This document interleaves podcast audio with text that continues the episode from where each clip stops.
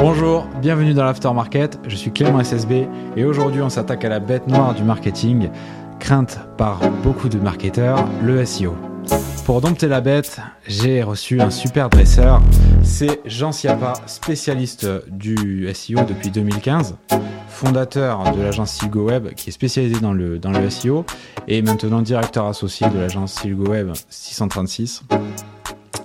Il va nous partager toutes les clés et une méthode claire et complète pour doubler ses concurrents dans les résultats de recherche. Alors, moi j'adore le programme, mais avant ça, pensez à vous abonner à notre chaîne YouTube, ça nous aide énormément pour décrocher de nouveaux partenariats et faire du contenu de toujours meilleure qualité. En parlant de partenariat, je remercie Factory 5.42, le studio vidéo en plein centre-ville de Toulouse. C'est chez eux que nous filmons ce talk show. Allez, c'est parti. J'accueille Jean Siapa.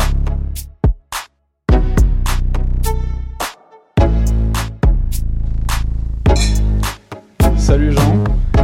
Bonjour Clément. Comment tu vas? Est-ce que tes vacances ont été reposantes? Très reposante. J'ai pu euh, couper Internet, couper les réseaux sociaux. Alors les réseaux sociaux pas vraiment puisque les réseaux sociaux personnels euh, carburaient, mais euh, en tout cas couper le pro et une vraie coupure, ça fait du bien. Ça fait du bien des fois. Bon, bah, je suis ravi de t'accueillir sur Aftermarket pour cet épisode sur le SEO. Merci à toi. Toi, ça fait, toi, ça fait depuis très longtemps que tu es spécialisé dans le SEO, depuis 2015. Tu avais déjà ton agence avant, et puis très récemment, tu as fusionné avec une autre agence toulousaine pour euh, avoir une offre plus globale, donc euh, avec l'agence 636. Mhm. Maintenant, vous faites une agence web et euh, communication. C'est ça.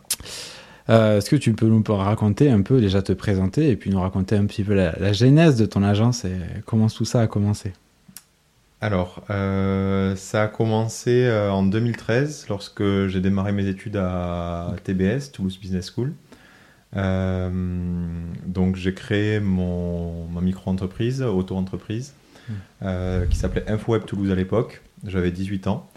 Euh, j'ai commencé à avoir mes premiers clients grâce à Le Bon Coin. Je ne sais pas si ça fonctionnerait toujours aujourd'hui.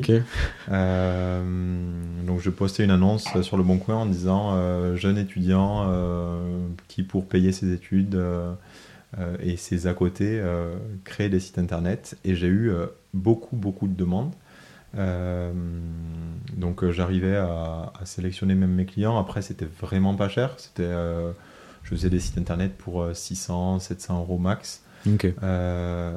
Et j'y passais, je comptais pas mes heures du tout. mais je débutais et moi, ça m'allait très bien de commencer comme ça.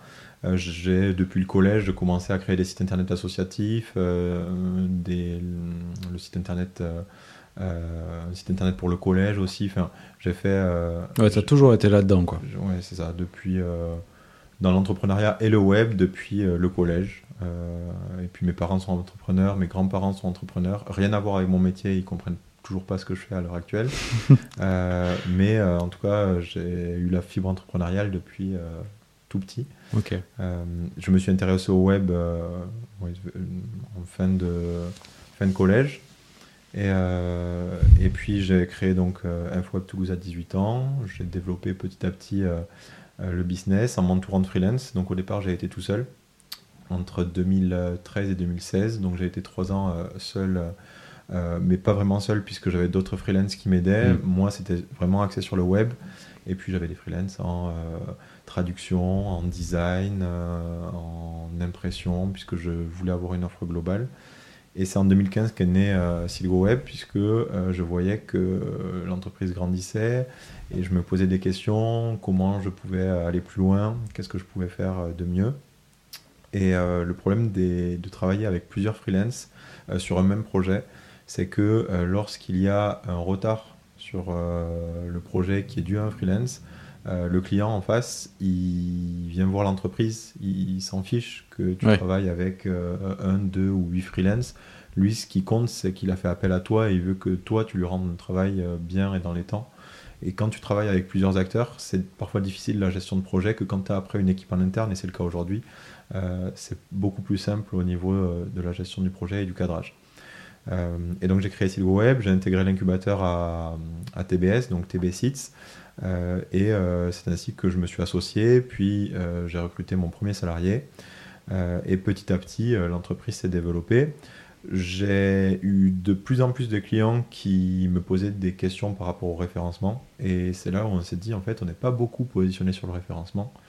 Et euh, je me suis lancé euh, dans l'auto-apprentissage et puis ensuite j'ai suivi des formations euh, sur le référencement. C'est un domaine qui m'intéresse. Maintenant, je code très très peu puisque c'est véritablement le, référencement surtout qui m'intéresse et, et, tout ce qui va tourner autour du référencement.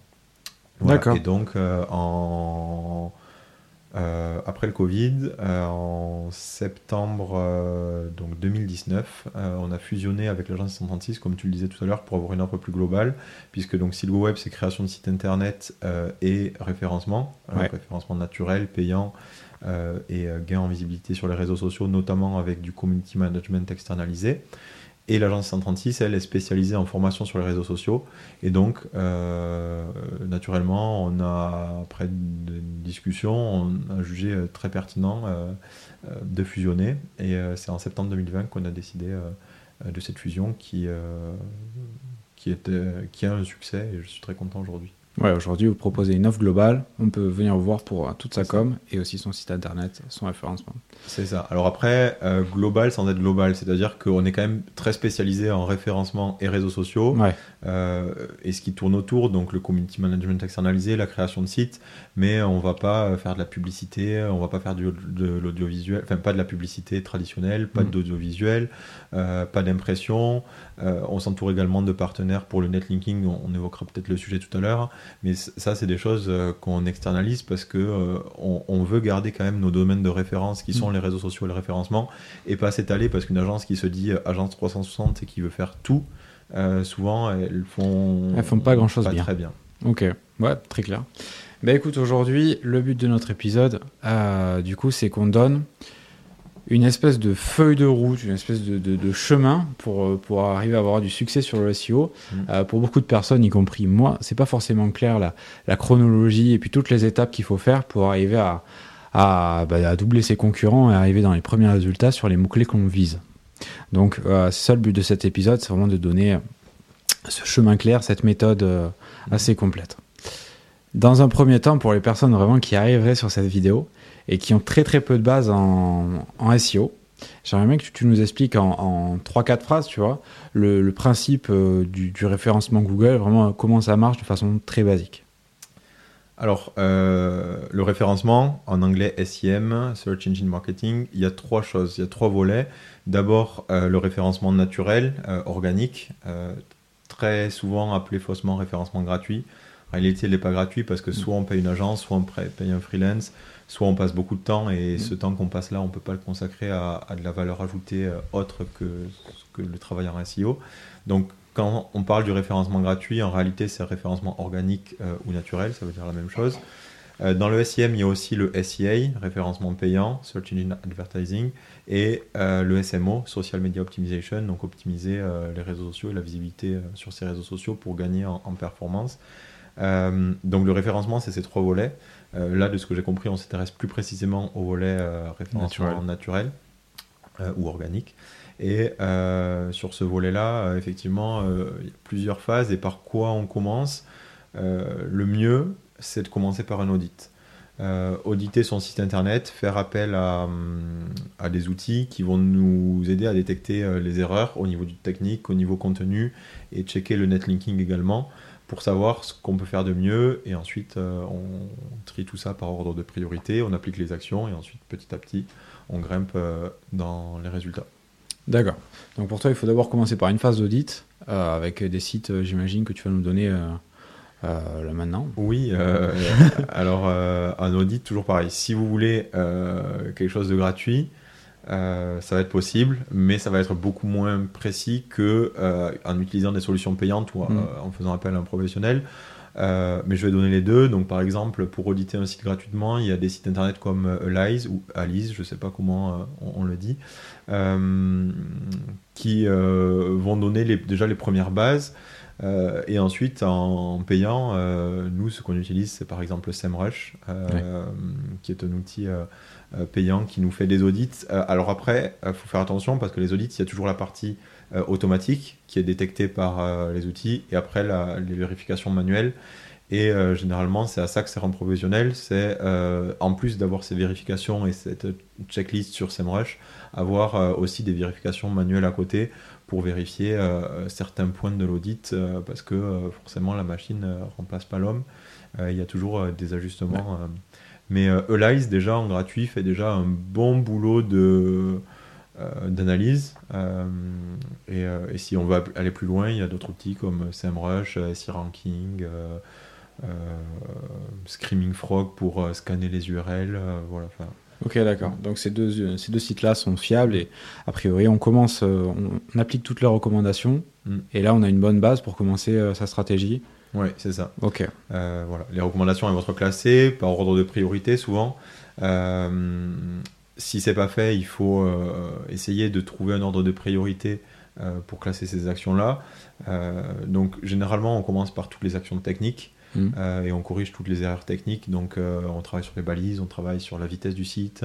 Si le site, euh, je sais pas, n'est pas sécurisé en 2022, c'est plus possible. Donc, on, on, obtient un certificat Let's Encrypt et on sécurise son site avec le protocole SSL et pour avoir le HTTPS. Ensuite, il euh, faut absolument s'assurer qu'il y a un sitemap, euh, un fichier robot.txt, enfin plusieurs euh, éléments techniques à s'assurer. Une fois qu'on a corrigé ces erreurs techniques, on travaille sur le contenu. Et une fois que son contenu est au top, alors il n'est jamais au top parce que si on a un blog, un blog on peut continuer, continuer, continuer sans arrêt à, à publier pour attirer du trafic. Euh, et ensuite, il y a le netlinking. Ok, bon, j'imagine que du coup, euh, tout ce qui est sitemap, euh, faire les robots, faire les fichiers robots.txt, mm. là, il y, a des, y a des tutos et ces outils-là expliquent comment on fait, donc on va peut-être pas rentrer dans, dans des détails aussi techniques que ça. mais ok, donc on a suivi toutes les recommandations de Screaming Frog, de, de SEMrush et des autres. J'imagine que la première étape ensuite, ça va être la recherche de mots-clés, parce qu'il faut savoir sur quoi on veut ranker. Mm.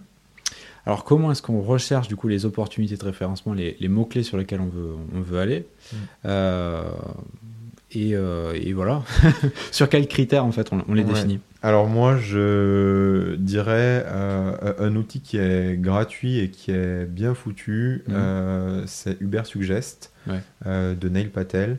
Là-dessus, on tape le nom d'un site concurrent, on regarde sur les mots-clés sur lesquels il est positionné, et euh, petit à petit, on, peut, euh, on peut regarder ça. On peut aussi s'inspirer de euh, la prédiction Google. Donc je sais pas, par exemple, si on est plombier, on va taper plombier sur Google et on va regarder dessous tous les autres résultats suggérés qu'il nous propose. on peut essayer de faire du long train aussi en regardant ce que les autres personnes recherchent.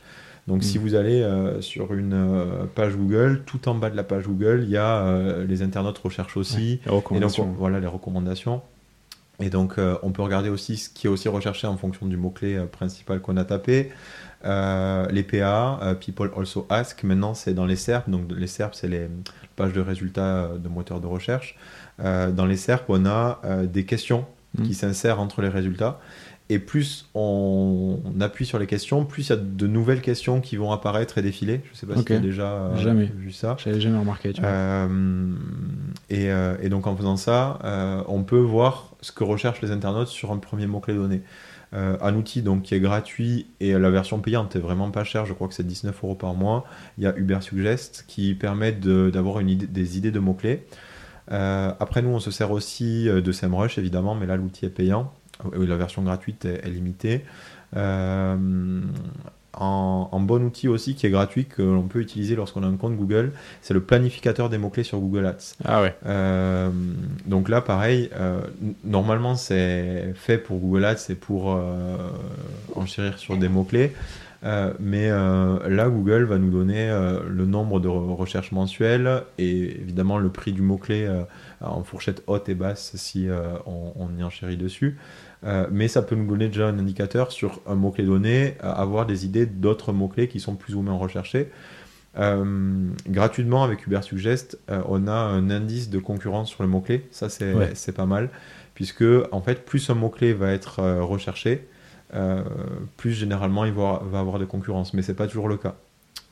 idéalement, lorsqu'on veut se ranker sur un mot-clé, il faut quand même qu'il y ait des recherches donc, je, je, dirais, je sais pas, au moins 500 recherches sur ce mot-clé. Ça vaut le coup de travailler sur la page.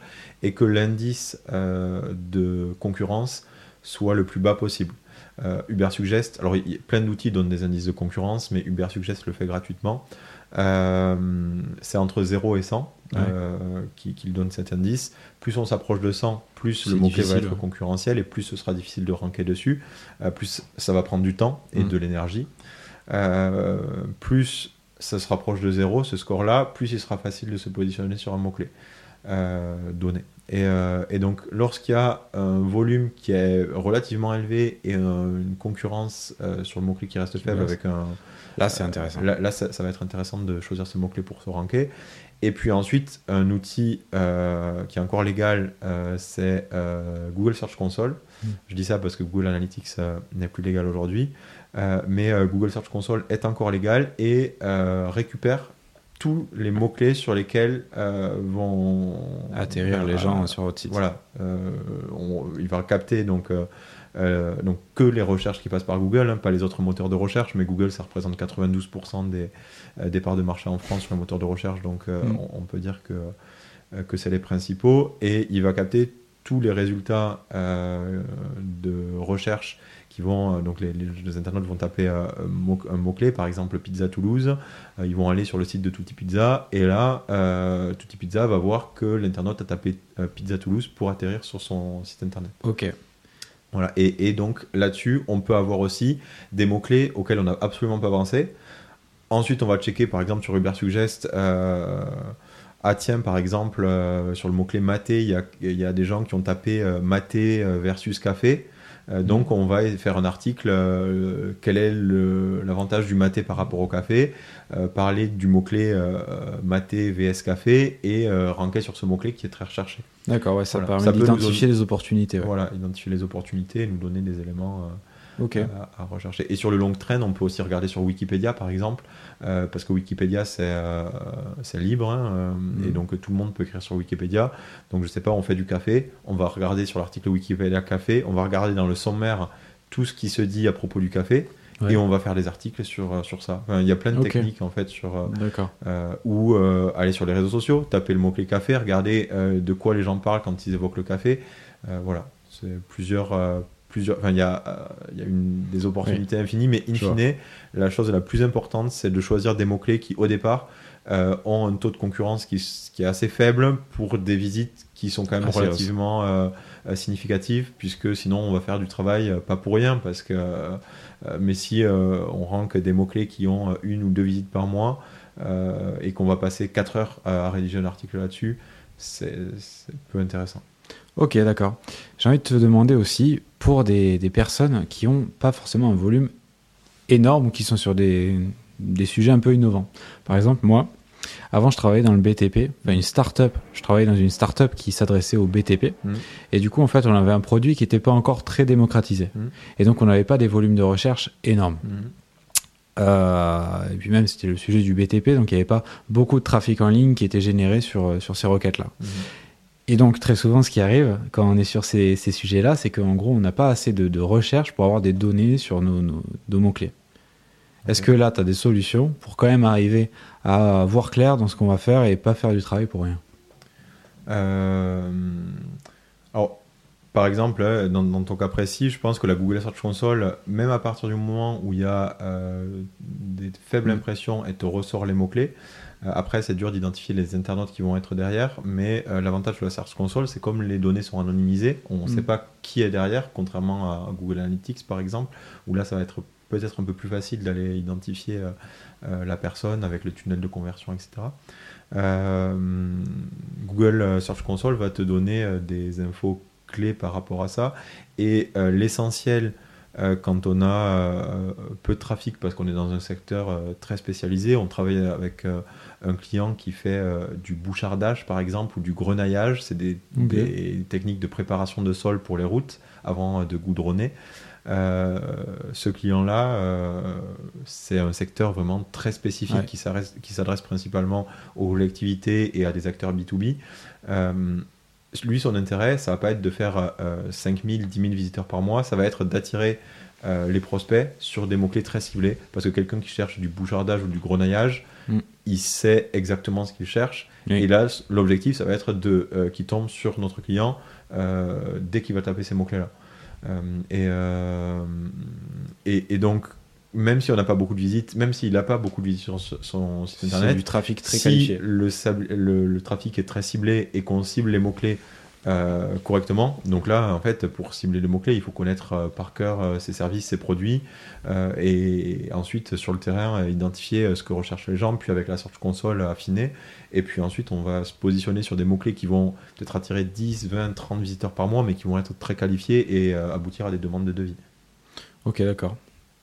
Donc, si on résume, on choisit des mots-clés qui euh, ont une difficulté entre 1 et 10, à peu près. Oui, on peut monter jusqu'à. Si on parle du Suggest, parce que chacun a des, euh, des échelles de notation différentes, mais si on parle du euh, du en dessous de 35, c'est bien. Voilà, 35 et au-dessus de 500. Et au-dessus de 500, en recherche mensuelle. voilà. Ok. Bon, mais c'est clair. c'est très clair. J'aimerais aussi, tu vois, maintenant qu'on sait euh, qu'est-ce qu'on va aller chercher, mm. comment est-ce qu'on va organiser notre site pour, euh, pour finalement aller chercher ces mots-clés-là. Quel va être le, rôle de chaque page finalement? Est-ce que notre home, elle est censée euh, ranker sur notre mot-clé principal ou est-ce qu'elle est censée ranker sur notre nom d'entreprise? Mm. Est-ce qu'on est censé faire des pages pour chaque service qu'on fait? Comment est-ce qu'on est qu'on organise ça? Ok, alors là, il y a plusieurs questions en une. je vais essayer d'y répondre. tu me dis si j'ai oublié des choses. Euh, alors la page d'accueil, euh, c'est pas forcément la page principale, mais très souvent c'est la page euh, que vous voulez qui rank le mieux puisqu'elle va présenter l'ensemble de vos services, mm. votre entreprise et avec des liens qui vont renvoyer vers telle ou telle chose. donc, pour est-ce qu'elle doit ranker le nom de l'entreprise? Alors, il est évident qu'une entreprise, lorsqu'on tape son nom, il faut qu'elle apparaisse en premier résultat sur Google, si ce n'est en termes de crédibilité. Euh, et euh, lorsque on a euh, donc un nom de domaine qui correspond à son nom d'entreprise, sans difficulté, on va réussir à ranker sa page d'accueil facilement sur, sur son nom d'entreprise. parfois, ça peut être plus compliqué. mais maintenant, Google, sur ce qu'on appelle l'exact match domaine, il va accorder beaucoup moins d'importance qu'il ne le faisait avant, voire presque plus du tout, voire plus du tout selon certains référenceurs. Et euh, donc l'exact match domaine, si vous êtes, euh, je sais pas, euh, un, resto de burger, vous allez vous appeler meilleur burger pour que les gens, quand ils tapent meilleur burger, ce soit mm. vous qui ressortez en premier.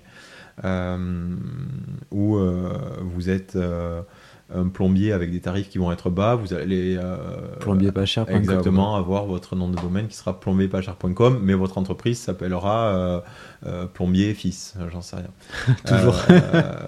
et, et donc l'intérêt, enfin, pour moi, la, chose primordiale, c'est vraiment de rank, sa page d'accueil, il faut qu'elle rank sur son entreprise. Ça, c'est obligatoire. Là-dessus, on intègre plusieurs fois quelques mots-clés avec son nom d'entreprise et ça passe généralement bien. Euh, et ça, c'est pas la difficulté. Mais après, ça va être euh, la question des autres pages. Donc, pour moi, sur la page d'accueil, il faut, euh, au-delà du nom d'entreprise, essayer de ranker son mot-clé principal. Celui qui va, même si la concurrence en SEO va être très difficile, essayer mhm. de ranker son mot-clé principal pour une agence réseaux sociaux comme Agence 136, euh, le but va être par exemple d'être ranké numéro 1 lorsqu'on tape Agence réseaux sociaux. D'accord. Euh, voilà. Mais agence réseaux sociaux, la compétitivité va être très élevée, le trafic aussi très élevé, donc ça va prendre beaucoup de temps avant d'être ranké numéro 1 puisqu'il y a énormément de compétition là-dessus, de, de, concurrence. et, et, ensuite, ce qu'il faut savoir aussi en SEO, c'est qu'une page égale un mot-clé. Euh, on ne va pas, si euh, donc on est une agence réseaux sociaux, on va pas mettre, on va pas optimiser chaque page de son site internet ou en tout cas même plusieurs pages de son site internet sur agence réseaux sociaux. Euh, on en optimise une pour agence réseaux sociaux, une autre pour agence social média, une autre pour ses services, par exemple programme ambassadeur réseaux sociaux. euh, je sais pas. Campagne euh, d'influence. euh, Voilà, campagne, euh, campagne euh, d'influence, voilà, ce genre de mots-clés. Mais en tout cas, une page, elle doit être ciblée pour un mot-clé qui soit courte, te- courte, courte traîne ou longue traîne. Euh, les mots-clés courte traîne, donc ce sont des mots-clés qui vont être courts, qui vont faire moins de trois mots. Puisque un mot-clé, très souvent, on pense à un seul mot. Euh, je sais pas, climatiseur. Oui, Ouais. climatiseur, c'est un mot-clé. Ça peut être une expression. Mais euh, climatiseur portable euh, ou euh, installation climatiseur Toulouse, c'est aussi un mot-clé. Et donc quand il y a plus de trois mots, c'est ce qu'on appelle des mots-clés longue traîne. Les mots-clés longue traîne, généralement, ils attirent moins de visiteurs, mais ils sont moins concurrentiels. Euh, Et plus on va avoir être positionné sur des mots-clés longue traîne qui vont attirer 200, 300, 600 visiteurs, plus on va avoir de trafic sur son site internet. Voilà. Mais bah, ça va être plus facile de se positionner sur des mots-clés euh, longue traîne que courte traîne. Ok, d'accord. Donc on a notre page home qui est sur notre nom et sur euh, notre Mot-clé expression principal. principale, voilà. Et puis ensuite des espèces de pages services qui vont ranker sur euh, les différentes variantes de ce mot-clé là. Voilà, et, euh, et donc sur chacun des mots-clés, après, donc on optimise sa page. Et si, on, si le mot-clé est très concurrentiel, euh, on, fait ce qu'on appelle un cocon sémantique sur cette page. Donc euh, le principe du cocon sémantique, c'est on va prendre, je sais pas, une page, on va reprendre l'exemple des climatiseurs. Si on veut, si on a une page, on, vend, on est une entreprise qui installe des climatisations. Euh, et qu'on veut se référencer sur installation clim- climatisation, mais que c'est pas son mot-clé principal. Son mot-clé principal, c'est, euh, je sais pas, sur la home euh, climatisation de Toulouse. Si on a un autre mot-clé sur une de ces pages qui est installation climatisation et qui a beaucoup de concurrence, il va falloir faire un cocon sémantique. Donc le mot-clé de la page, ça va être installation climatisation. On va regarder euh, avec euh, des outils quels sont, lorsqu'on tape climatis- euh, installation climatisation, les termes, enfin, les termes qui pourraient être liés à ça. Créer d'autres pages autour de ces termes. Chacune de ces pages va renvoyer vers la page installation climatisation avec comme encre euh, texte, donc euh, en encre du lien euh, installation climatisation. Donc plutôt que mettre comme lien euh, et pour euh, une installation en climatisation de point cliquer ici avec le lien sur cliquer ici, ça ça vaut rien en SEO, mettre euh, le lien sur le, le terme euh, installation climatisation. Ça c'est ce qu'on appelle l'encre et donc l'encre du lien doit correspondre euh, au, au mot-clé et comme ça euh, ça permet à Google de savoir de quoi parle la page sur laquelle on, on renvoie, vers laquelle on renvoie. D'accord. Euh, et donc, créer ce cocon sémantique, euh, créer ce cocon sémantique, ça va permettre euh, de d'améliorer la page mère avec des pages filles.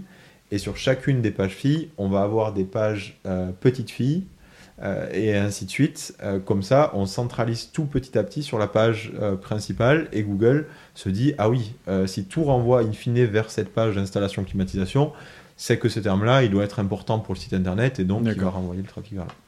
Ça marche. Ok, d'accord. Ben justement, une page, comment est-ce que ça doit être construit? Euh, Bon, on a les basiques, euh, le H1, le H2, le H3. euh, euh, pour toi, est-ce que est-ce qu'il y a des bonnes pratiques pour ça euh, que tu peux nous partager? Par exemple, je sais pas, j'ai beaucoup entendu que le premier mot de ton H1, ça doit être absolument ton mot-clé, euh, des choses comme ça. Alors, le H1, H2, euh, donc les, les titres, c'est quelque chose. Euh, les titres, c'est quelque chose d'essentiel. Euh, mais il n'y a pas que ça. Euh, Google classe un site, euh, il y a à peu près euh, 200 critères de référencement, en tout cas 200 critères de référencement connus. Il y en a encore davantage, mais euh, on en connaît, enfin, on peut en- je, je pourrais en citer 200. Euh, et sur les 200 critères, il y en a plusieurs pour l'optimisation d'une page. D'abord, avoir une URL, une URL donc une adresse de la page qui est optimisée, donc qui soit relativement courte, qui insère le mot-clé, euh, qui soit séparée par des tirets du 6, pas des tirets du 8, parce que les tirets du 8 peuvent se confondre avec la barre de soulignement lorsque euh, le lien est souligné euh, quand on l'insère dans un mail, dans une page. Euh, voilà, et, et pas non plus tout coller, parce que Google peut avoir du mal à l'interpréter, même si maintenant il est suffisamment intelligent pour euh, reconnaître euh, plusieurs mots-clés euh, lorsque euh, les mots-clés sont collés, mais l'idée c'est euh, aussi pour la lisibilité d'avoir des tirets du 6 qui séparent les différents mots-clés dans l'URL et qu'elles soient pas à rallonge. Donc on enlève les prépositions, par exemple le, la, des, etc., qui ne servent à rien, et on garde que les mots principaux, dont le mot-clé ciblé. Le titre H1 qui doit être le titre principal, effectivement, il doit inclure le mot-clé. Alors après, c'est pas forcément le premier mot, mais en tout cas, il doit être idéalement en début du titre. Euh, ce mot-clé, on le répète dans l'introduction. Donc l'introduction, c'est les 100 premiers mots euh, de la page. on le répète de manière naturelle. ça, c'est très important aussi de pas répéter le mot-clé beaucoup trop souvent parce que si Google se rend compte qu'on fait ce qu'on appelle du keyword, stuffing, c'est ça, il va vous pénaliser. Mm. Il y a des algorithmes comme Panda par exemple qui check la euh, si le contenu c'est un contenu qualitatif, s'il est bien construit. Et, euh, et donc Google n'aime pas du tout euh, qu'on parle à Google, il veut qu'on parle à des êtres humains. et, et, donc, faut répéter son mot-clé, mais que ça reste de manière naturelle. faut l'avoir dans l'URL, dans le titre, si possible au début du titre, dans les 100 premiers mots de l'introduction. après, ne pas hésiter à utiliser des synonymes et un champ lexical étoffé. Euh, parce que Google va être capable, notamment avec l'algorithme Panda, à faire le lien entre votre mot-clé et des mots-clés synonymes ou champ lexical. Euh, D'accord, donc dans les H2, dans les H3, on peut, on peut utiliser des synonymes plutôt que de toujours répéter le même mot-clé. Voilà, alors après, idéalement, on remet son mot-clé dans au moins un H2, mais ça sert à rien de le mettre dans tous ses titres. Ok. Euh, voilà, Google évidemment considère en principal le H1, puis le H2, et ainsi de suite jusqu'au H6. Euh, donc, idéalement, si on doit insérer, son, titre euh, dans son mot-clé dans plusieurs titres, il faut commencer par le mettre dans le H1, puis ensuite dans le H2 et dans les autres, pas forcément euh, remettre son mot-clé. ok. Après, après, après. voilà, la, longueur, souvent, c'est quelque chose qui revient. ouais, j'allais te demander combien est-ce qu'on met de mots parce que tu vois, sur une page home, sur une page service, tu vois, tu vas pas non plus écrire des pavés, ça se lit pas de toute façon. C'est ça. Euh, comment on fait Donc en, termes de, en termes de mots, euh, plus ça va être long, plus ce sera considéré comme qualitatif si c'est bien construit, si c'est bien rédigé. Euh, donc on, peut, lorsqu'on ne veut pas checker manuellement ou avec des outils ça, se dire on part sur une base de 1200 mots et là on est quasiment sûr de faire mieux que les concurrents sur le mot-clé donné. Puisque les contenus sont généralement des contenus courts. Euh, mais si euh, tu fais une page de 1200 mots et que ces 1200 mots sont bien construits, euh, enfin que ta page est bien construite, bien écrite, bien rédigée, là il y, a toutes les chances que Google la valorise bien. après, le nombre de mots, ça va dépendre de la concurrence sur le mot-clé. Il y a des outils comme SEO Quantum. Mm. SEO Quantum, il propose un essai de 7 jours gratuit, si je me souviens bien, et après ça va être payant. Euh, mais déjà, vous pouvez commencer à, tester l'outil sur 7 jours. Euh, euh, et, donc, on va taper le mot-clé qu'on souhaite optimiser sur SEO Quantum. Et SEO Quantum va vous dire voilà, pour ce mot-clé-là, il faut écrire. donc, la moyenne des mots-clés sur ce contenu, c'est X mots. Donc, en ajoutant un ratio de 10 à 20%, vous devez écrire minimum ça pour faire mieux que vos concurrents. Et après, il va vous donner aussi le nombre de fois qu'il faut répéter certains termes. Alors, c'est un outil euh, automatique, hein, donc il faut le prendre euh, avec des pincettes, mais déjà, ça vous donne des premières indications.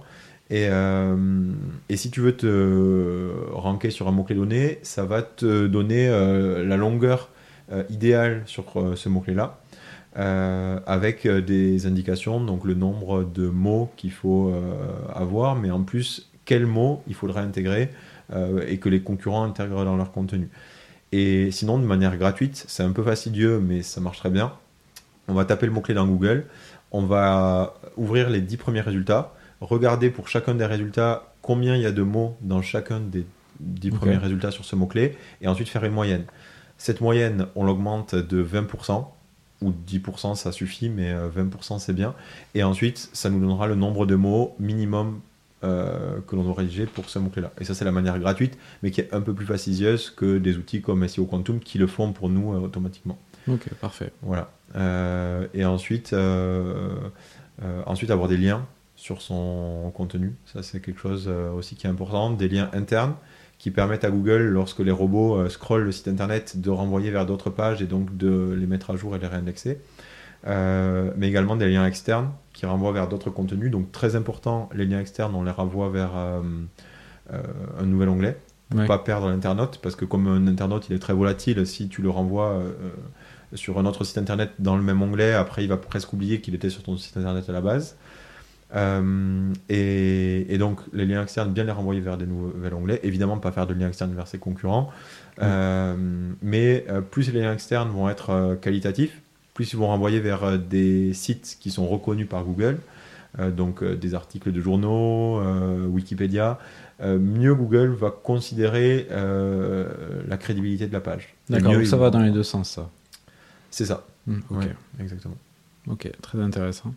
ben, maintenant qu'on a, qu'on a bien fait notre page, elle va être bien référencée sur Google, mais il faut encore que les gens cliquent. Mhm. Donc comment est-ce qu'on fait euh, notre balise titre? Finalement, c'est la seule chose qu'on voit euh, quand, avant de cliquer sur notre site. Mhm. Et notre balise euh, méta, c'est la Mhm. deuxième chose, la petite description qui est en dessous de notre lien sur les résultats de recherche. Comment est-ce qu'on optimise ça pour avoir un maximum de chances de, Alors, la d'être vu et d'être cliqué Ouais, donc euh, les, une, une fausse idée reçue, c'est qu'il faut euh, absolument insérer ces mots-clés dans la balise title et dans la balise métadescription. Euh, les balises title et métadescription ne servent à rien pour euh, le ranking. Euh, donc euh, sur du SEO, Ok. ça sert à rien. Euh, par contre, euh, et là, euh, c'est exactement ce que tu dis, euh, ça va servir euh, au clic. Donc plus ça va être attirant euh, pour l'internaute, euh, mais il faut pas non plus faire du clickbaiting et que ce soit trop aguicheur. euh, parce que Vous ne sinon, devinerez jamais ce qu'il y a en bas de cette page. Voilà, exactement. Donc là, là c'est un peu trop et maintenant ça marche plus. Ça Ouais. pouvait marcher avant, mais maintenant c'est plus, euh, plus très efficace. Euh, mais si on attire l'internaute avec quelque chose qui va être euh, qui va l'intéresser, donc pourquoi on dit d'y insérer son mot-clé dans la balise title et métadescription C'est parce que très souvent, euh, si Mm. on optimise le mot-clé sur la page, c'est le mot-clé vers lequel on veut renvoyer euh, l'internaute. euh, on veut renvoyer l'internaute sur, ce site- sur son site grâce à ce mot-clé-là. Ouais, Donc c'est pour on ça qu'il cherche faut- en plus ce mot-clé là dans, dans la métadescription, on cherche le mot en gras. Oui. Quoi. C'est ça. Et donc, si euh, le mot en gras euh, dans la title, dans la métadescription est optimisé, euh, c'est le mot-clé de votre page, ça a tout, tout son intérêt de le mettre dans la title et métadescription, même si ça ne sert pas pour le référencement. Et ensuite, il faut que ce soit, faut respecter un, certain nombre de, de caractères, donc ça se calcule en pixels. Mm. Euh, Il y a des outils comme, gratuits comme metatags.io euh, qui permettent de checker euh, la visibilité de, son, de sa balise, euh, title et métadescription, mais aussi metatags.io, ça sert à tester les balises Open Graph sur les réseaux sociaux, parce que quand on partage un lien sur les réseaux sociaux, Ouais. il va avoir une apparence avec une image, un titre et une description, parfois la description pas toujours, et Metatags va permettre d'optimiser ces balises-là. Et donc on va voir si c'est trop long ou pas assez long, si on peut rajouter des caractères ou pas. Et, euh, et donc, euh, que ce soit euh, assez catchy, ces, titres et descriptions, idéalement qu'il y ait le mot-clé, mais c'est pas obligatoire. Et, bien sûr que ce ne soit pas trop long pour pas qu'il y ait les trois petits points à la fin, euh, parce qu'on a moins de chances d'être cliqué.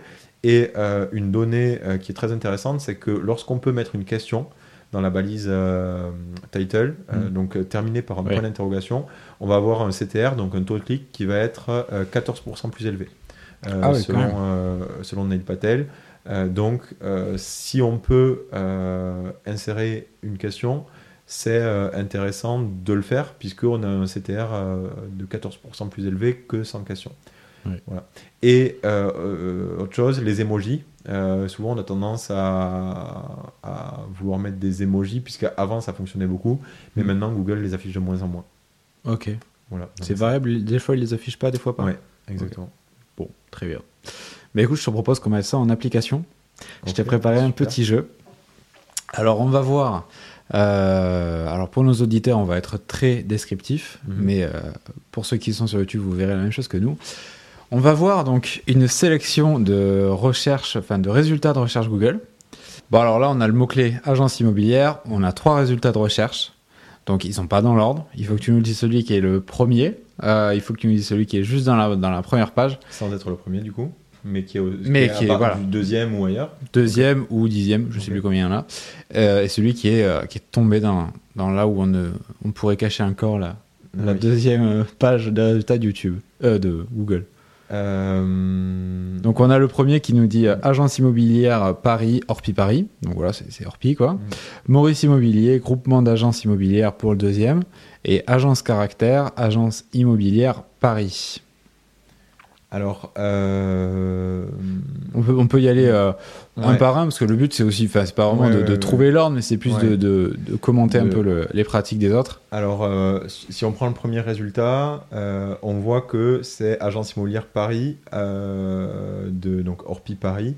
Donc déjà, on est sous un, un sous-domaine, euh, enfin une, oui, euh, pas un sous-domaine, mais plutôt euh, la, la poursuite d'une URL après euh, l'URL principale qui est donc euh, www.orpi.com. On doit avoir un slash et sans doute, donc là on voit pas en entier, mais sans, Ouais, doute- sans agence doute agence immobilière- immobilière-paris. Ah, je yeah, pense. c'est ça.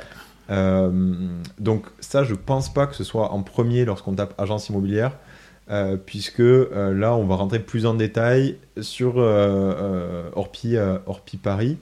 Euh, le titre euh, est, bien construit, hein, la balise title avec euh, agence immobilière Paris et Orpi Paris, donc on identifie à la fois l'entreprise et à la fois ce que l'on recherche. Et, là, il y a une information de, la localisation avec Paris. Donc la métadescription, les agences par ville du département de Paris, Parc Immo, agence acquérir, ADN Conseil. Alors la métadescription, elle n'est pas du tout optimisée. Ouais, non, ils ont vraiment Euh, juste listé leurs agences. En fait. Euh, ouais, leurs agences, effectivement, voire même leurs partenaires, peut-être, j'ai l'impression. Euh, mais en tout cas, ils n'ont pas du tout travaillé la métadescription. Euh, et euh, donc, je pense pas que ce, ce résultat soit le, soit le premier.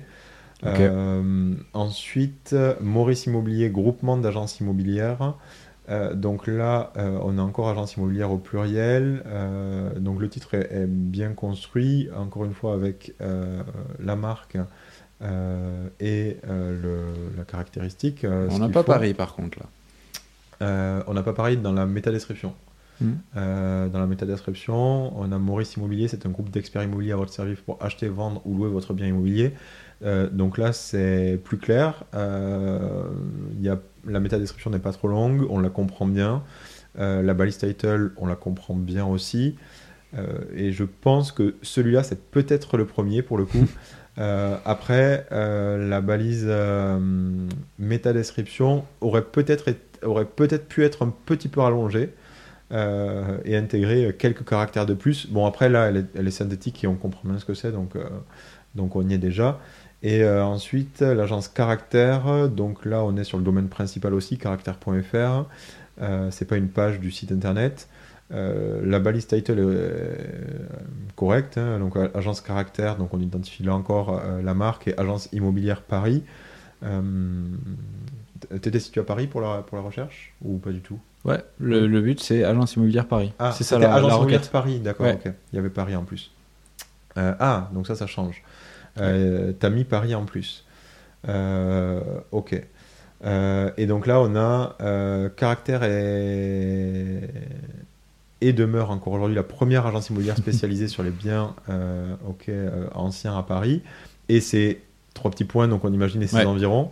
Euh, mais là, euh, la métadescription, on la comprend bien, même si elle n'est pas optimisée, puisqu'ils n'ont pas respecté le nombre de pixels maximum. Certainement, une- ils, ont, Euh, ils ont certainement récupéré le, le premier ou- paragraphe. euh. Ou alors Google a récupéré le premier paragraphe. Ouais. Alors après, il faut savoir que Google euh, ne prend pas toujours euh, la métadescription en compte si elle est renseignée.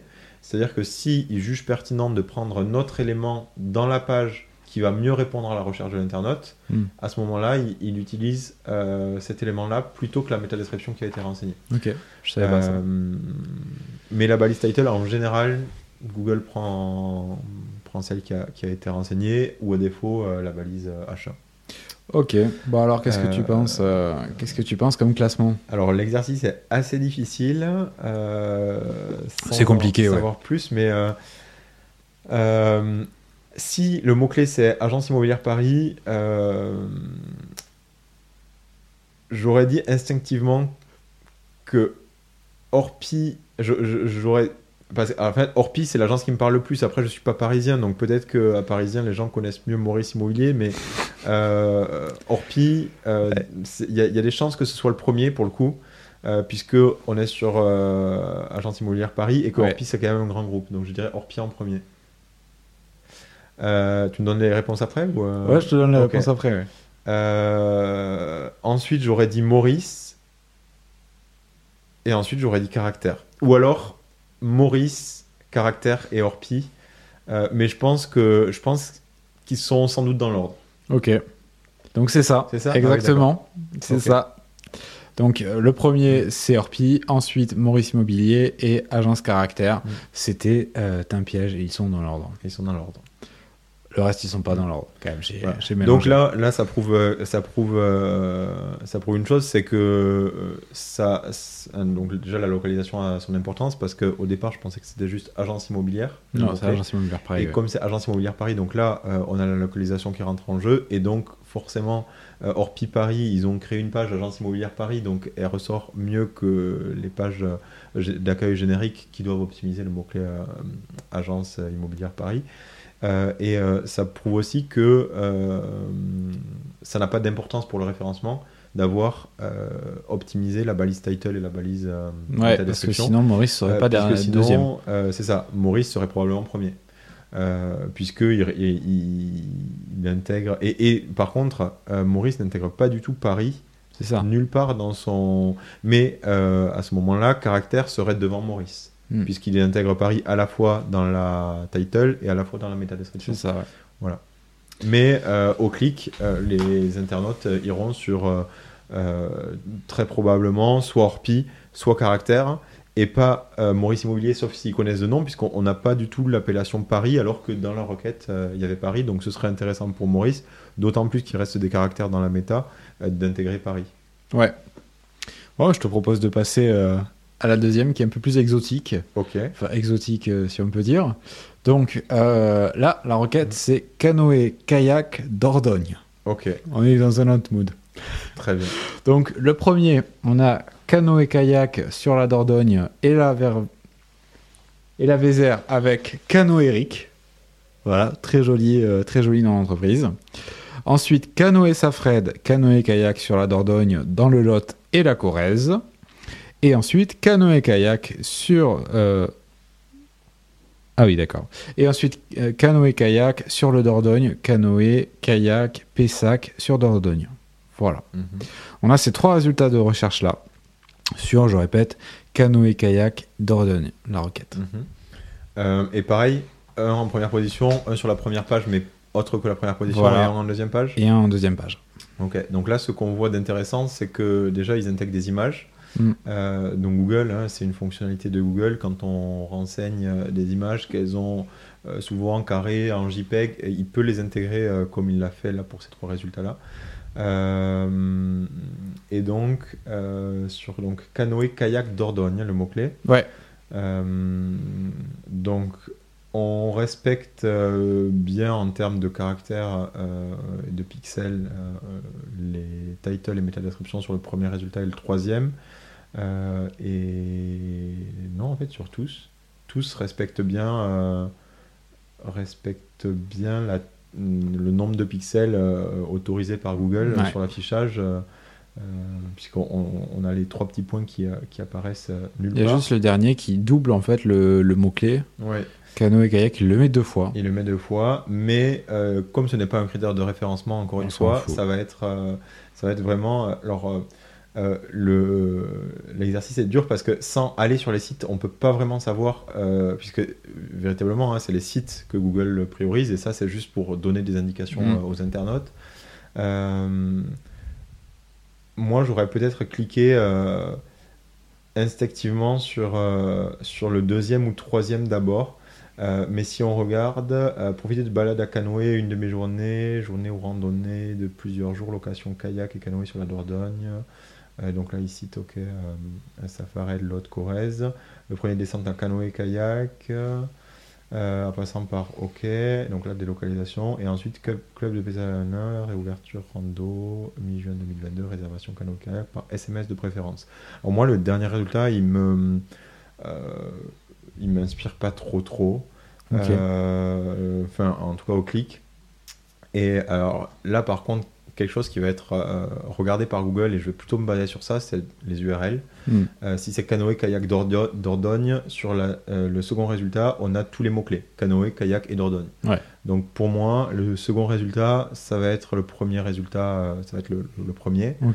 Euh, et ensuite, on a canoë Périgord et canoë, euh, alors je vois pas de loin, Canoë. FJEP, c'est ça?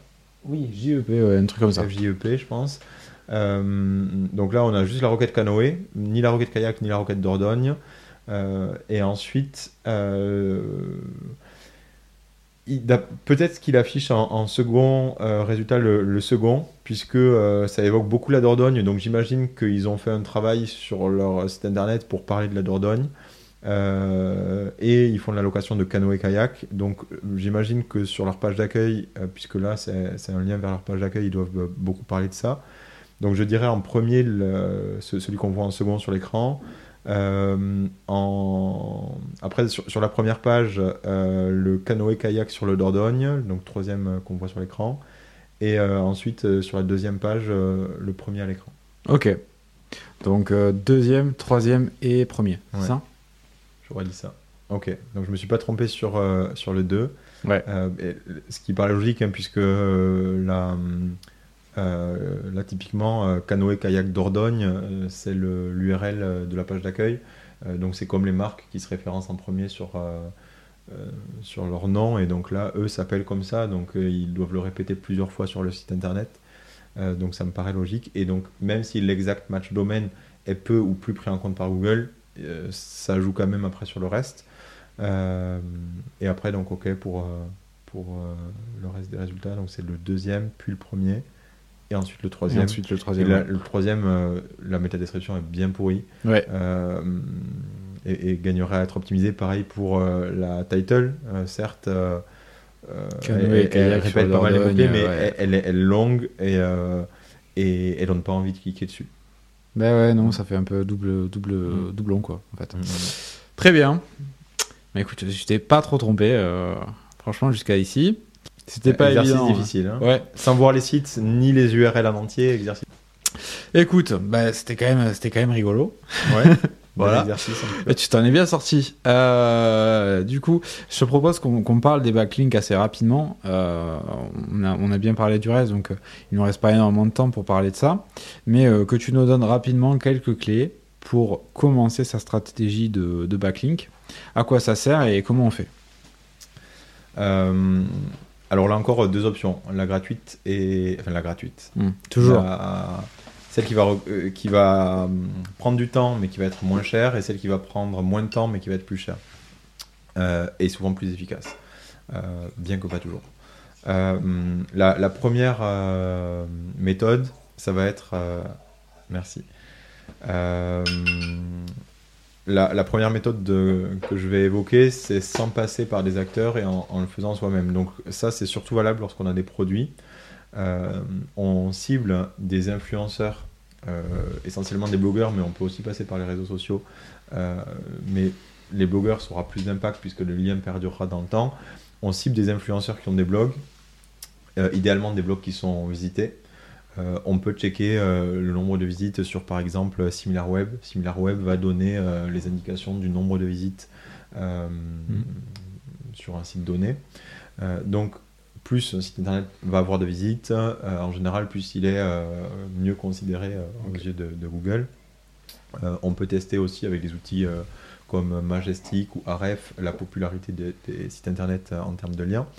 Et donc on va envoyer ces produits gratuitement à ces influenceurs. Donc par exemple, vous êtes dans le culinaire à Toulouse, vous allez l'envoyer à Michel Saran pour qu'il en parle sur son site web, dans sa newsletter, sur ses réseaux sociaux. il fera que s'il aime bien votre produit. Euh, donc il faut vraiment là cibler les personnes qui sont susceptibles d'aimer votre produit et qui rentrent dans la dont leur, leur ligne éditoriale correspond à celle de votre produit. Euh, vous leur envoyez gratuitement des échantillons ou euh, certains de vos produits. Et là, s'ils sont satisfaits, ils publieront euh, des posts, des billets sur les réseaux sociaux et ça vous fera des liens gratuits. donc ça, c'est une technique qui marche bien et qui est très efficace. Et en général, les influenceurs jouent le jeu. ensuite, mais ça prend du temps et ça coûte un petit peu, mais beaucoup moins cher que la seconde que je vais vous donner où euh, nous, on, l'applique avec plusieurs de nos clients. Euh, on est euh, en lien avec GetFluence, qui est un acteur toulousain qui référence, alors un de ses plus gros concurrents français, c'est Rocket Links. nous, on travaille principalement avec des acteurs toulousains, donc c'est pour ça qu'on a choisi GetFluence et ils sont, ils sont très bien. donc eux ont dans leur base de données plein de blogueurs et médias qui vont être référencés. Euh, on va regarder sur un mot-clé donné les personnes, enfin les médias, les acteurs, les sites qui parlent de ces mots-clés-là. Et ensuite, on va identifier les sites qui nous intéressent. Et euh, euh, soit, donc deux options, soit c'est du public rédactionnel. donc, soit on va rédiger pour l'acteur, soit c'est l'acteur qui décide de rédiger lui en interne parce qu'il veut conserver bien comme il faut sa ligne éditoriale. mais là, on va payer. en fonction de la popularité du site, ça peut aller de, une, centaine d'euros, une centaine d'euros à des milliers d'euros. Euh, si vous voulez être présent sur Le Monde en public rédactionnel, ça vous coûte plusieurs milliers d'euros. Si vous voulez être présent sur un petit site qui va générer 3000, 5000, 10 000 visites par, par mois, ça va vous coûter plus dans les 100, 200 euros. Euh, après, donc c'est des liens qui restent tant que le site perdure. Et toi, tu fais plus plein de petits articles à 100 euros ou tu vas faire un gros ou tu mixes un petit peu les deux? Euh, je mixe les deux. Et c'est la meilleure stratégie. Euh, c'est-à-dire qu'il euh, vaut mieux faire plusieurs petits et quelques gros. alors, très vite, une stratégie de backlink, ça peut monter très cher quand mm. on fait ça. si on veut avoir une stratégie de backlink efficace, il faut compter à minima entre 10 et 20 000 euros par an. et ensuite, ce budget-là, on s'en sert pour la rédaction et ensuite, bien évidemment, payer les acteurs. Euh, et en, tant qu'agence, on a très peu de marge sur le netlinking, puisque euh, ce qui va euh, nous, nous, servir de valeur ajoutée, c'est le, rédactionnel. Quand on a mm. quelqu'un qui rédige au sein de l'agence, c'est notre cas. mais très souvent, surtout sur les gros acteurs, ils veulent avoir la main sur la rédaction. et, voilà. donc on marche. Donc déjà que les tarifs sont relativement élevés euh, surtout pour des gros acteurs, on va marger très peu dessus pour pas que ça impacte trop le client derrière. Voilà. Mais euh, ce sont deux techniques. Euh, soit, on, surtout, ça marche lorsqu'on a des produits, on envoie des produits, des coupons, des échantillons à des influenceurs qui, lorsqu'ils sont contents, il faut qu'ils aient un site, qu'ils aient une newsletter, qu'ils aient quelque chose autre que leurs réseaux sociaux. Quoi. Alors voilà, leurs réseaux sociaux, ça va servir, mais de manière très ponctuelle. Ouais. Euh, S'ils ont une newsletter, ça va être déjà un tout petit peu plus efficace, surtout si elle est lue et, et, qu'il y a un taux d'ouverture et de clics qui va être important. Euh, et, ça va être véritablement ce qui est le plus intéressant, c'est le blog, puisque là, il publie un article qui reste euh, avec un lien. Il faut s'assurer que le lien n'est pas de valise no follow, puisque sinon Google ne mm. prend pas en considération. Euh, et quand vous payez l'acteur, euh, là, euh, jamais la valise ne sera en ouais. follow. Ben D'ailleurs, Twitter a passé ses balises en, en do follow, enfin enlevé le no follow ah oui? il n'y a pas longtemps. alors, ils n'ont absolument pas, communiqué dessus. et ils ont fait aucune annonce officielle à, ma, ah connaissance et toute la communauté SEO était D'accord. Ben, sur Twitter en tout cas ils étaient affolés ouais. J'avoue, je fais de la veille en SEO et j'ai pas, j'ai pas suivi cette info, mais c'est. Peut-être qu'ils l'ont, peut-être qu'ils l'ont remis depuis, mais c'était il y a deux semaines. Euh. Ah, c'était il y a deux semaines? Ok, ben j'irai voir ça, c'est intéressant. Oui, parce que pour le coup, Twitter, c'est un acteur sur lequel il est, serait intéressant de mettre ses liens. Euh, lorsqu'on publie un nouvel article de blog, euh, nous venons de publier un nouvel article de blog et pour sûr, Google donne de l'importance à Twitter dans ses algorithmes. Bah, ça, j'en ai parlé dans la Gazette du Market il y, a, il, y a, deux semaines. Du coup, ma newsletter sur les actualités et euh, du market et de la com. Donc euh, vous pouvez aller dans la description si jamais vous voulez vous inscrire. Le petit plug.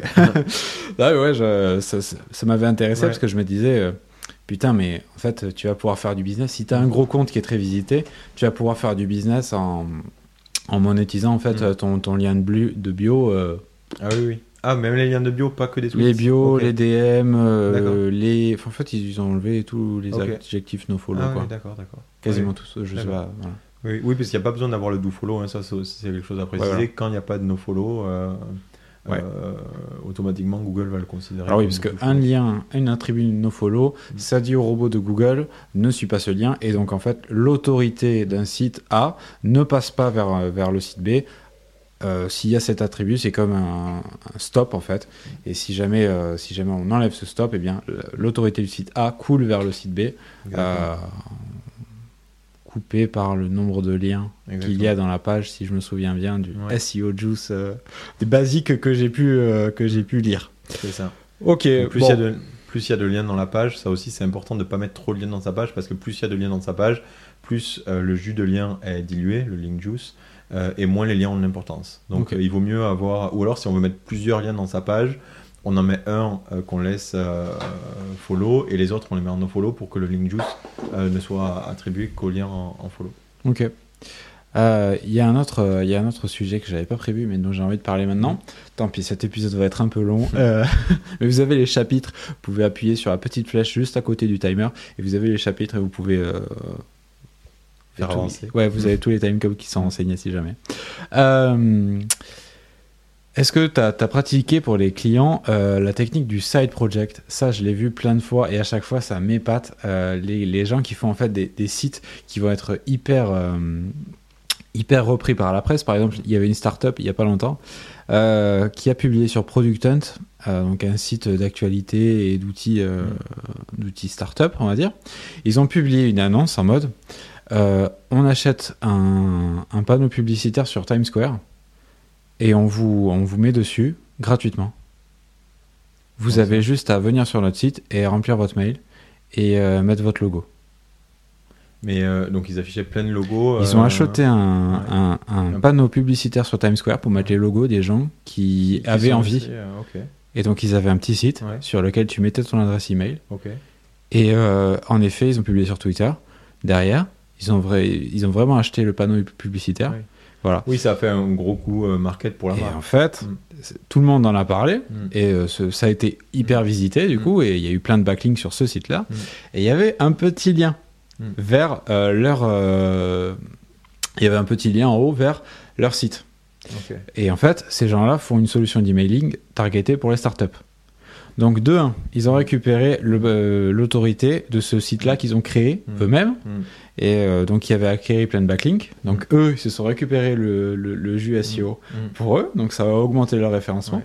Et de deux, ils ont récupéré plein euh, de, de data qualifiées Mm. de startups à qui ils peuvent vendre leur euh, service d'emailing. Ouais, Donc, j'ai trouvé ça Ouais. génial quand j'ai vu ça. Je l'ai pas cru au début. Je me suis dit, mais attends, mais quel intérêt ils ont fait Mm. et quand ils ont à, à- à payer un truc? Bon, Mm. bref.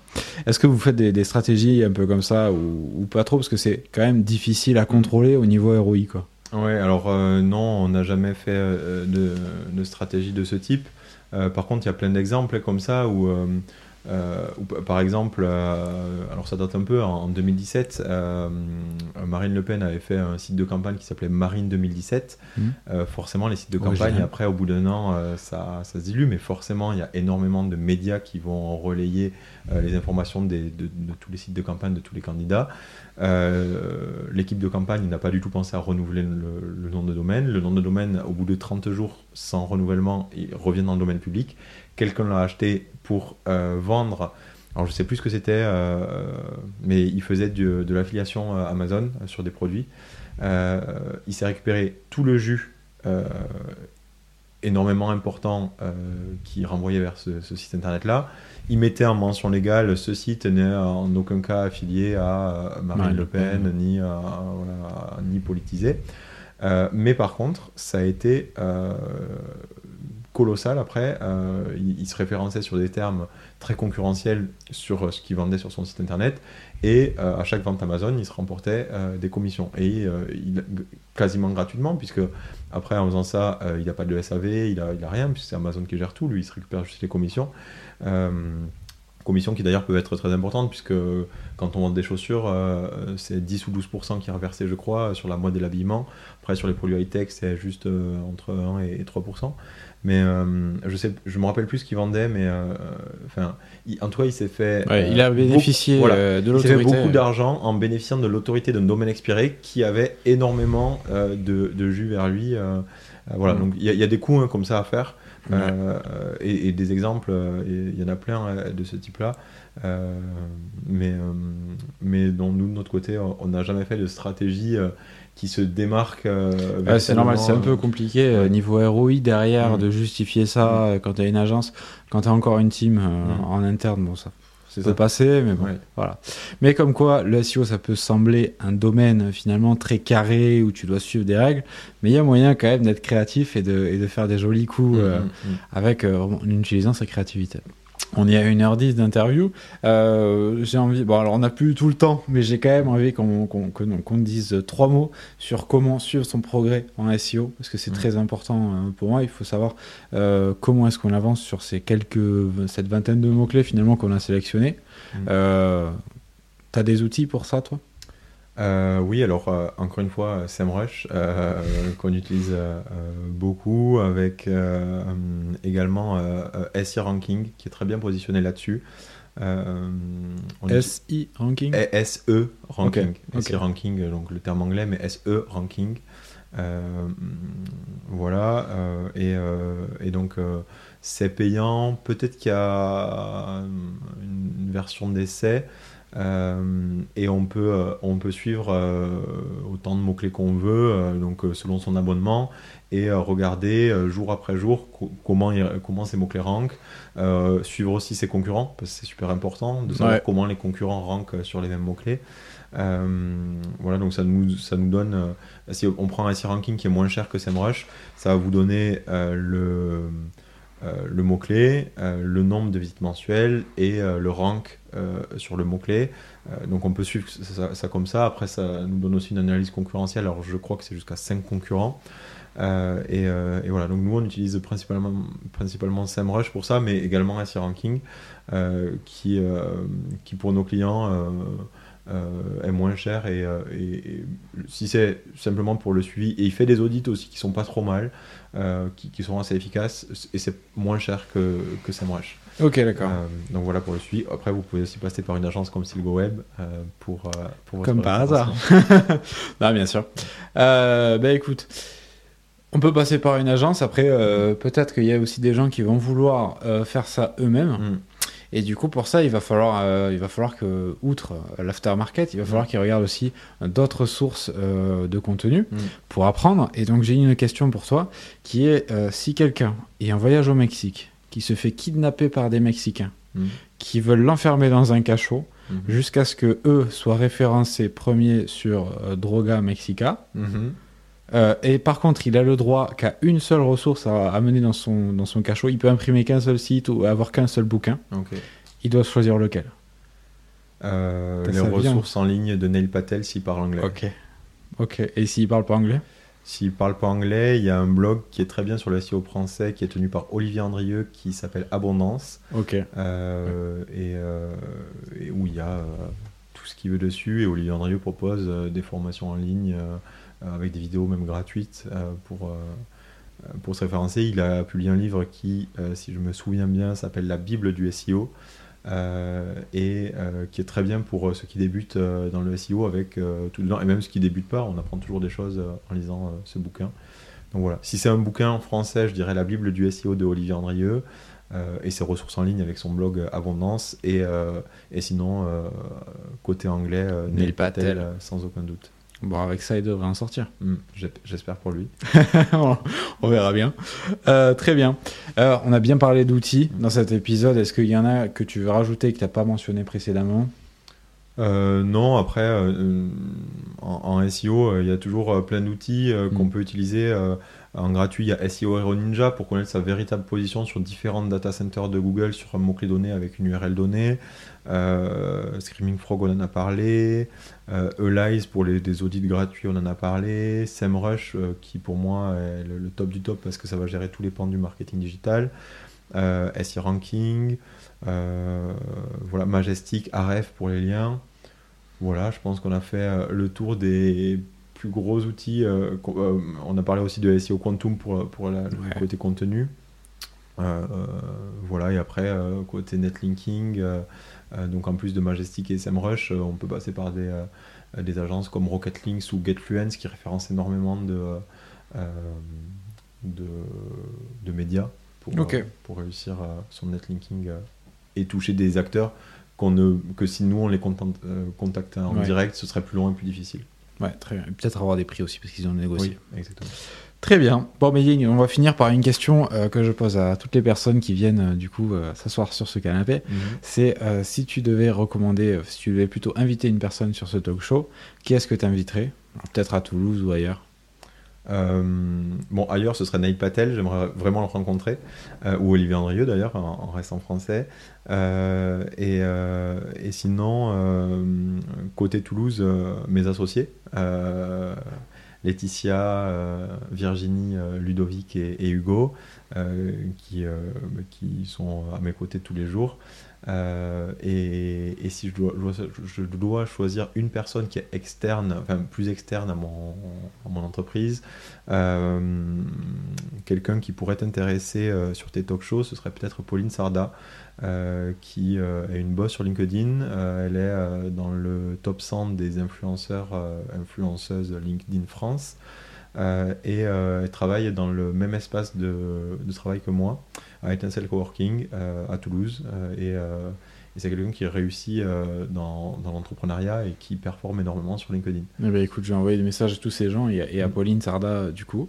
Ça m'intéresse énormément LinkedIn, j'ai très Mm. envie de faire un épisode dessus, donc Au top. on va faire ça très rapidement.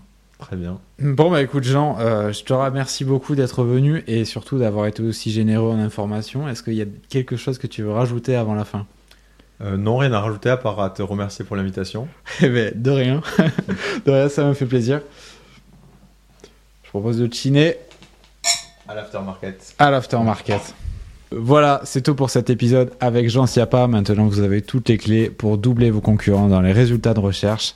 Alors, si cet épisode vous a plu, n'hésitez pas à vous abonner au talk show. Donc, que ce soit sur Spotify, sur Apple Music ou là où vous l'écoutez, sur YouTube, ça nous aide énormément pour le référencement de une, mais aussi pour décrocher de nouveaux partenariats. N'hésitez pas à suivre le lien dans la description. Vous aurez tous les liens, toutes les ressources, tous les outils et toutes les personnes qu'on a mentionnées qui seront liés du coup aussi.